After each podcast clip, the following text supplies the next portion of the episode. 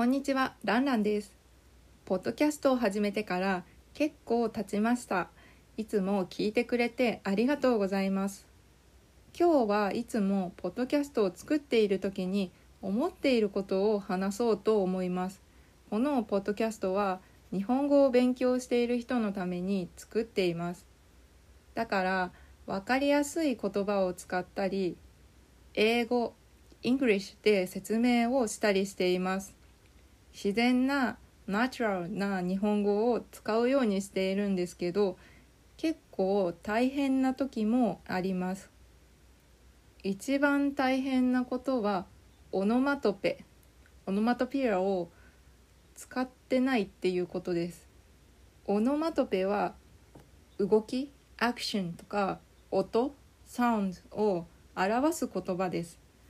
例えばカサカサとかピカピカとかです。実は私普段 usually つまり普通の時はオノマトペをたくさん使っているのでポッドキャストでは使わないように別の言葉を使うようにしています。結構悩みます。日本語はオノマトペが他の言葉よりもたくさんあります。私は英語 English を勉強したけどオノマトペは少ないし大人はあんまり使わないなと思いました。でも日本語では大人も普通に使います。特に関西地方ウェストエリアの人はよく使うと思います。京都とか大阪の方ですね。私も関西地方に住んでいるのでよく使います。たまにですけど本当にオノマトペだけで話すこともあります。例えばあ冬はカサカサになって困ってるとか部屋をピカピカにしたんだとか言います。カサカサは肌スキンが乾燥ドライすること。私の場合はよくカサカサを使います。なんか話す時だけじゃなくて薬メディスンの箱とかにもなんかカサカサな時って書いてあります。あと部屋をピカピカにするのピカピカは綺麗っていうことです。光ってるっていう意味もあります。部屋をきれいにしたんだっていうことです。日本で暮らし始めたらオノマトペを聞くことが結構あるしこのポッドキャストでもたまにはオノマトペを使いたいと思ってます。から皆さんに覚えてもらえたらいいなって思います。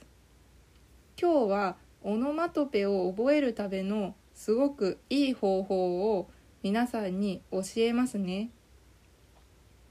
それはポケモンの名前を日本語で覚えることです。ポケモン知ってますか？日本のキャラクターです。ピカチュウは知っている人多いですよね。ピカチュウって英語でもピカチュウですけど、実は日本語のオノマトペを使った名前なんです。ピカチュウのピカはピカピカ光ってるっていう意味なんか電気がついたり消えたりするっていうことです。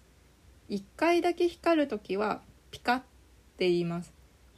雷ワイトニングの時の光をピカッとしたって言います。でチューはチューチューネズミマウスの鳴き声ボイスの音です。実はピカチュウって光るネズミっていう意味なんです。他のポケモンの名前もピカチュウみたいな作られ方をしているので是非調べてみてください。あなたの国の言葉と比べる compare してみると簡単に覚えられると思います。実は私も英語を勉強していた時にポケモンの名前で単語を覚えました。本当によく考えられて作られていると思います。是非この方法この Way を使ってみてください。はい今日はオノマトペについて話しました。これからはこのポッドキャストでもたまにはオノマトペを使っていこうと思います。ぜひポケモンの名前を調べてみてください。とブログに単語リストがあるのとインスタグラムにクイズがあります。ツイッターもやっています。フォローとコメントをお願いします。それではバイバイ。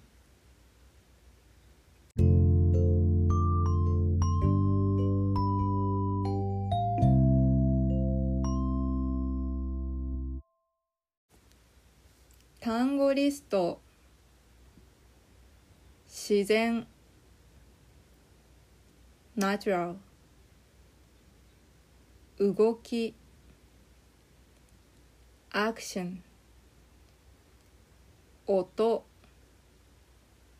sounds 普段 usually 関西地方 West area in Japan 肌 skin 乾燥 dry 雷 whitening ネズミ mouse 比べる compare 方法